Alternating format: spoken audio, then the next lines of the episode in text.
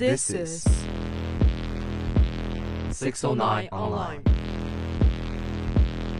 English. Volcano. We found a wonderland. We share fabulous things. Music.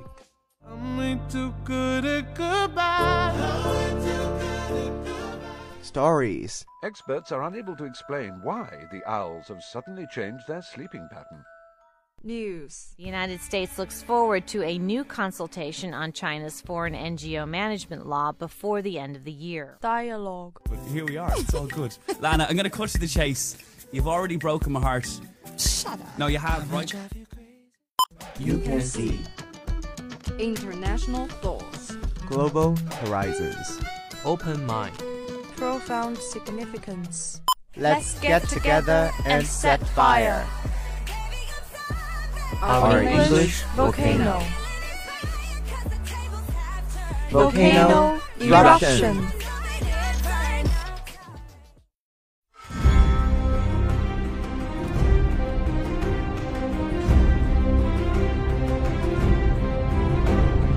Good morning, everyone. This is 609 Online. Nice to see you in English Volcano. I'm Regan. Hey guys, I'm April. Almost all of us have heard of the famous television series Game of Thrones. The season 8 is attracting much attention. The premiere was almost enough to warm your heart. If winter hadn't come with such a vengeance that the chills seemed to reach through the screen.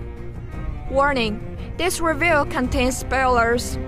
At one point in the long awaited, much hyped premiere of the eighth and final season of Game of Thrones, Tyrion, Varys, and Davos look down from a Winterfell gangway on the recently arrived Jon Snow and Daenerys Targaryen and let their imaginations run riot. What if, Davos wonders, the Seven Kingdoms could be ruled by a just woman and an honorable man, for once in their shit history? A harsh assessment of the preceding 67 hours of dynastic convolutions, power plays on that rings and narrative horses galloping across multiple continents, and delivering members of the largest ensemble cast in television history to their correct destinations on time. But fair. It's been a bit grim, for the most part. Heads have been melted and crushed, eyes have been extracted with thumbs.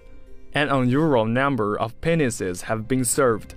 Twin sex has been a thing. Offspring have been baked into pies and served to unwaiting, but Alice hungry fathers. The eighth season premiere, there are slightly incredibly just five more episodes after this, was by Westerosi standards a sedate affair, concentrating largely on retrenchment. This was doubtless disappointing to the many who expected nothing but mighty spectacle all the way down the home straight. But pleasing to those of us who found that the sprawl of later series was dissipating our ability to care about the characters and rendering the many deaths, twists, unions, and partings increasingly insignificant. The premiere put everyone and everything together. It was, for the most part, an almost nostalgic hour.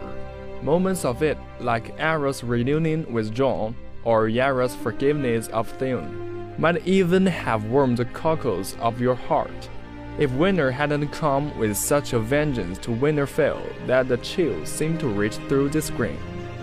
There were plenty of callbacks for all the loyal viewers who have stayed a distance. From the little boy running through the crowded Winterfell streets and climbing a tree to see the arriving army led by Jon and the Mother of Dragons. Recalling our first sight of Bran eager to see Robert and Cersei arriving all those series ago. To tiny touches like Arya wearing her hair like her late, much lamented father Ned Stark did before. And I suppose technically after his shock decapitation at the end of season 1 and the greatest circle back of all. In the final scene, when Jaime Lannister lays eyes on Bran for the first time since he lightly flung him out of the tower window and paralyzed him. 66 hours of juggernauting television ago. Plus, we got our best look yet at dragons. albeit in a scene that seemed to come from a different series entirely. As secret new couple, Daenerys and Jon flew together over the snowy wasteland, grinning at each other like something out of a medieval rom-com. When Dany met Dimwitty, there were no great plot advances. The wall is still very much down. The White Walkers are still coming. Cersei is still Cersei, giving Bronn orders to kill both her brothers and handing him the crossbow, with which Tyrion killed her father to do it. That fucking family, he signs, and he's alright. And Euron is still a mad charmer with a strangely brightening effect on my mood, and brightens considerably himself when Cersei allows him an advance on their promised post-war wedding night. But Sam does reveal to Jon that he is not in fact Ned Stark's bastard, but Aegon Targaryen, six of his name. Therefore, not just currently shaking his aunt, but the true heir to the Iron Thrones and her direct rival. And because the makers have chosen to go deep with their creation rather than wide, it is a revelation that suddenly matters once more to us.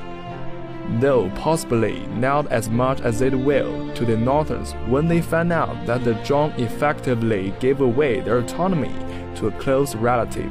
Bad optics, or as Ygritte used to put it, you know nothing, Jon Snow.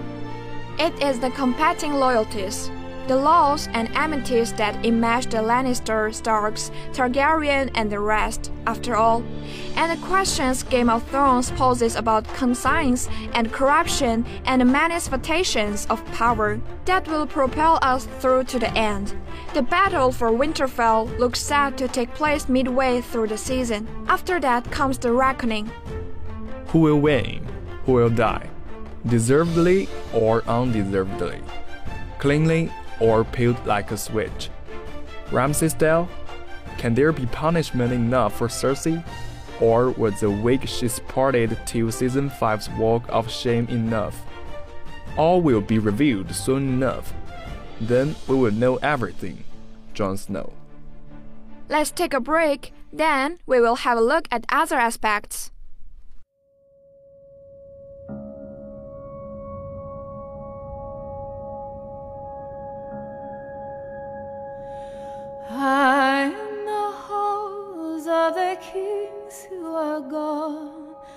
Jenny would dance with her ghosts, the ones she had lost and the ones she had found, and the ones who had loved her the most. The ones who'd been gone for so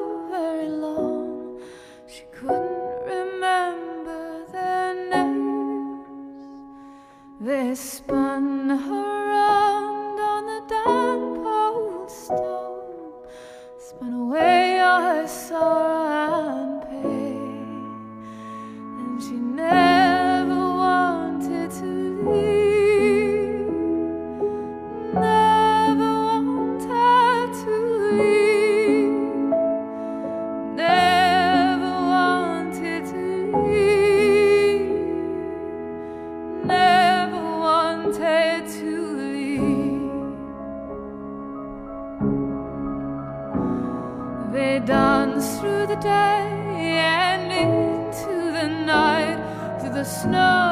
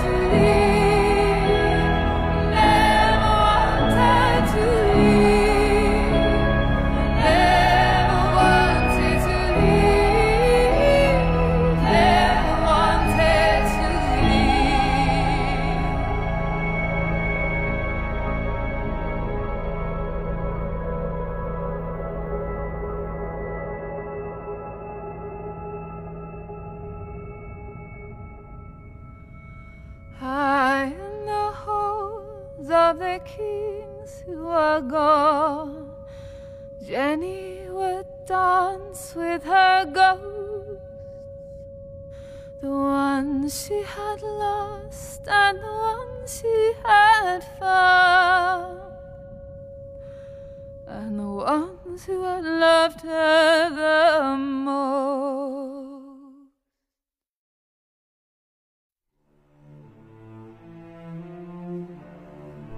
Welcome back.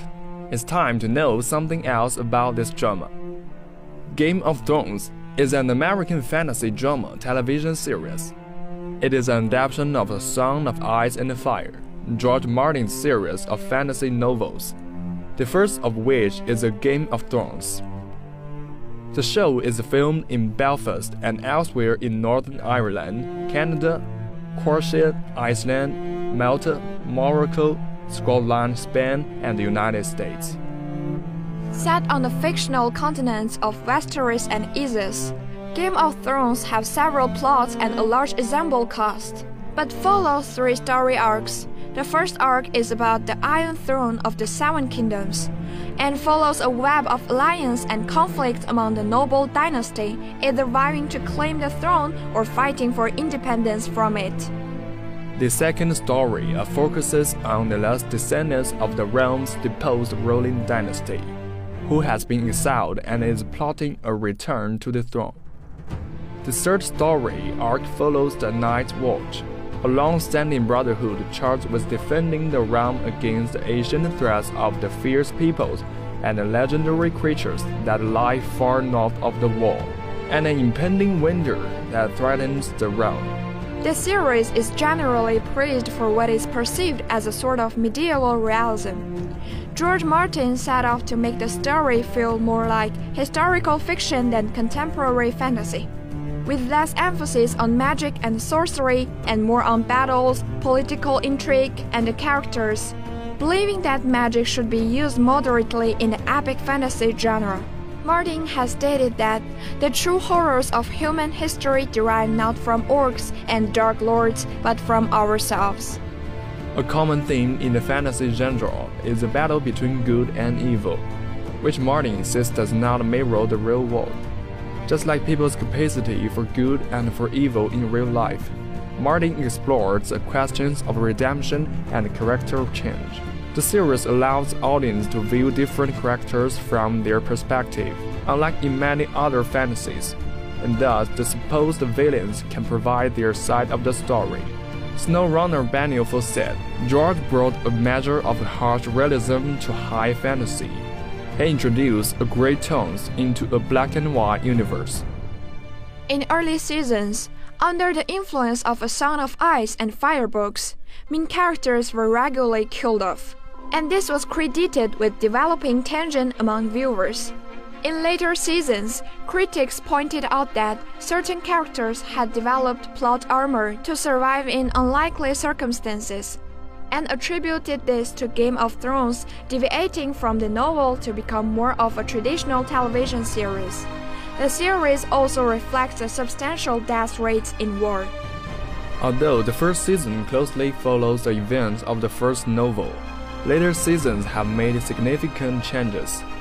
According to Benioff, the series is about adapting the series as a whole and following the map George laid out for us and hitting the major milestones, but not necessarily each of the stops along the way.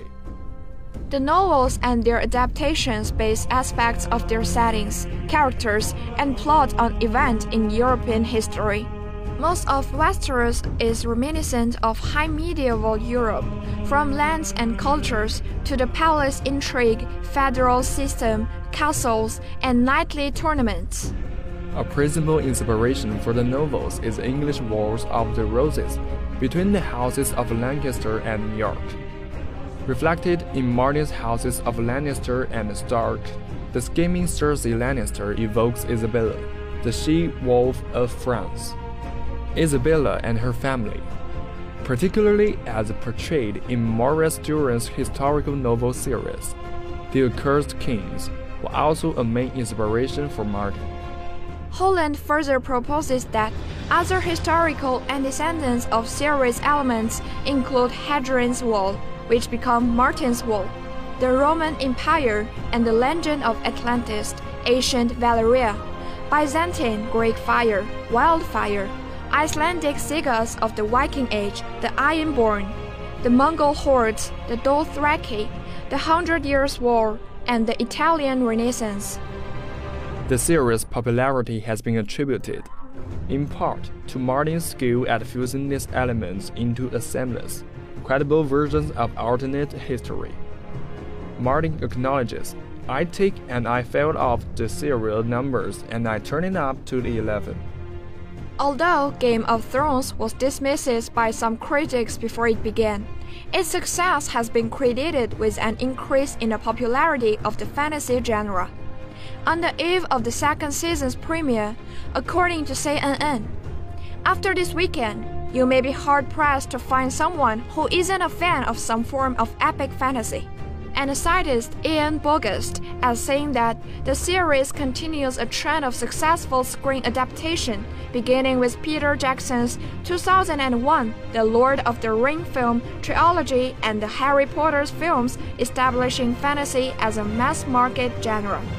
They are gateway drugs to fantasy fan culture. The success of the show led to a number of fantasy series being commissioned on television including a retelling of The Lord of the Rings by Amazon Studios. According to Neil Gaiman, although the change in attitudes towards fantasies on television was partly due to Game of Thrones, the main impact it had was on the acceptance of a big budget for such television shows. The main impact it had was on the acceptance of big budget for such television shows. The success of the General had been attributed by the readers to a longing for escapism in popular culture, frequent female nudity, and a skill in balancing light-hearted and serious topics. Dragons and politics, for example, which provided it with the prestige enjoyed by conventional top-tier drama series. The series' popularity increased sales of the A Song of Ice and Fire novels, which remained at the top of bestseller list for months. According to the Daily Beast, Game of Thrones was a favorite of sitcom writers, and the series has been referred to in another TV series. With other fantasy series, it has been cited as a reason for an increase in the purchase and abandonment of huskies and other wolf-like dogs. That's all today. Thank you for listening. I'm Regan. I'm April especially thanks to our director Rachel and editor Phoebe. See you next time.